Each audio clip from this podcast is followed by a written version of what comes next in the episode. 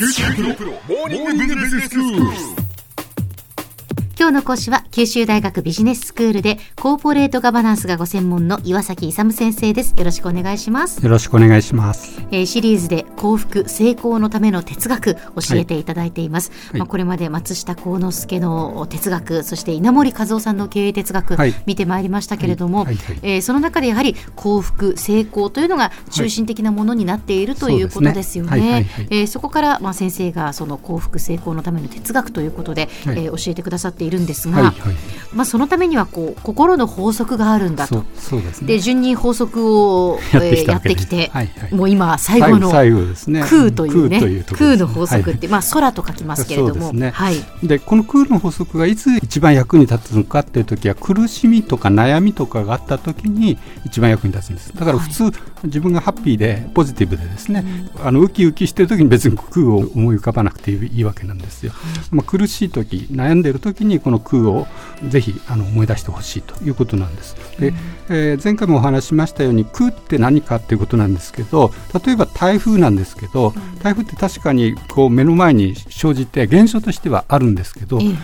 ずですね北の方行っちゃうと消滅しちゃいますよね。はいうん、あれと同じように現象としてはあるんだけどそれは一時的な現象として現れているということなんです。それそれ自体には実体とか実証がなくて、まあ、永続的にあ存続するものではない何を言いたいのかっていうことなんですけど、うん、苦しみとか悩みとかそういうのは永続的にあるもんじゃないっていうことを空で理解してほしいっていうのがこの問題なんです、なるほど、うんうん。でそれでですねそういうような苦境の対処法っていうのを考えるときにですね、うん、えー、とまずです苦境があったときに拒否しちゃうというのがあると思うんですよね。あ、うん、受け入れたくないっていうことですか？そうそうそう、うん、その苦境をもう拒否しちゃう。苦しみとか悩みを。うん、うんまあ、現実に対処してないですよね。少なくとも、だからそれはあんまりこう幸せになれない、ということで受け入れる方を受容する方が普通の受け方なんですね、まあ、ほとんどの人は受容します。で受容した場合2つの受け方があるんです。受容の仕方が、一つが消極的受け入れ法ということなんです、もう一つが積極的なんです。消極的ってどういうのかっていうと、あのこう何かいろいろな苦境とかが生じますよね、でそれだけじゃなくて心まで悩ましちゃうとどうして私だけこんなあの災害に遭うの？というふうに心も悩ましちゃうと。まあ、それがですね消極的な受け入れ方、で積極的なのっていうのはそういうまあ事実が生じたのはしょうがないと。そういう事実だけは受け入れるんですけど、うん、生じちゃったからしょうがないともうしてですね心は悩ませないと。今何ができるのかと。要するに過去思考なのか未来思考なのかなんです過去思考って何か昔は良かったのにこんな状況になっちゃったとならなきゃよかったのにっていうのが消極的で悩みだけど未来志向だともうなっちゃったのはしょうがないということで将来良くなるためにはどうすればいいかっていうのがあの積極的な受け入れ。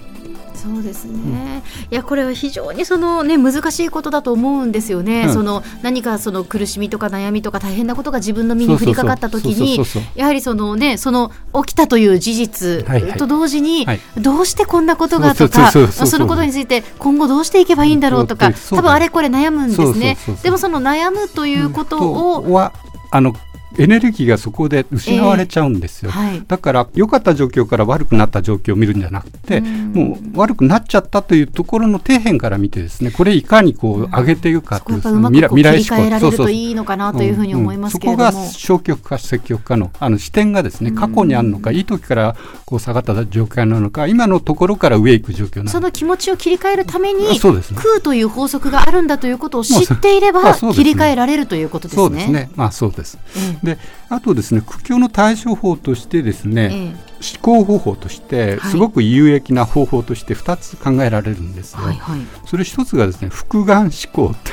これはもう勝手に作ったあの思考方法なんですけど。勝手に作った先生がおっしゃるってことですね。まあ単眼複眼ってありますよね。で単眼思考って何かっていうことなんですけど、まあ自分が今起こってるいろんな苦境とかで不満とかあるじゃないですか。うん、それだけを見てるのが単眼思考なんで、今現象として起こってる苦境がにあると。あるいは悩みにあると、うん、それだけを見てるのが単眼思考なんですよね。でそれだけじゃなくてですね例えば、まあ、全世界広げてみるとですねまだまだ自分に置かれているのは恵まれた状況が必ずあると。いうことが見えてくるんですね。例えばですけど、まだ自分が生きていること自体もですね、頑張れると。これからなんとかなるんじゃないかと。そういうふうに恵まれた状況の方も見るっていうのが、あの複眼なんです、あとですねもう一つ包摂思考ってあるんですよ、包摂思考って何かということなんですけど現状現れているいろんな苦境とかあるじゃないですか。それは自分が進化向上していくために何らかの必ず意味があるというふうに解するんですよね。あの別な表現をしますと進化論的に言いますとですね全ての生物っていうのは順境環境がいい時ですねに退化しちゃって逆境の時ね環境が悪くなった時に進化するって言われてるんですよ。だからそれと同じようにですねそういういろんな逆境とか苦境とかが現れた時はあのピンチがチャンスというふうに思って、ポジティブにやっていただければ将来的にはいいことがありますよと。ですよ、ね、いうことです。いやこれは先生あの本当にあの例えば私の周りにもですね大変なことをこう乗り越えた人たちというのがやはりい。るんですね、はいはい。はい、でそういう方たちに話を聞くとやはりその最初はとてもこう受け入れがたい。そ、ね,、の頭では分かっていてもこう自分に与えられた試練なんだっていうふうにこう思うまでがとてもこう大変だけれどもそ,、ね、えそれがこうできるようになった時っていうのは、うん、とてもこう前に向けるっていう話をですね、うん。はい、やはりあの何人かからこうしてもらったことがあるんですね。はい、なので、こう苦難っていうか大変なことが起きたり悩んでいる真っ只中にいる時はこれがずっと続くんじゃないかとか乗り越えられないんじゃないかって思うんですけれどもやはりその法則というのをこう、まあ、知っておくっていうことと、うん、そして必ずやはり乗り越えられるんだ、はい、っていうことですね。そうそうそう。これ言うのは簡単ですけどね。いや、そういや、はい、あの空の法則を知っていていればですね、えー、そのみあのネガティブな期間がすごく短くて済むんですよ。それだけなんですよ。大体普通時が解決してくれるんですね。えー、ほとんどのこと、えー、それを空の法則を知ってると短縮が可能なんですよね。それを知っておいた方があの短くてネガティブな期間が済むということなんですね。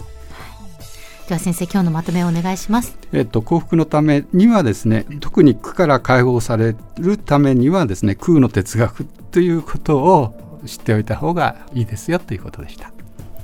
今日の講師は九州大学ビジネススクールでコーポレートガバナンスがご専門の岩崎勇先生でした。どうもありがとうございました。ありがとうございました。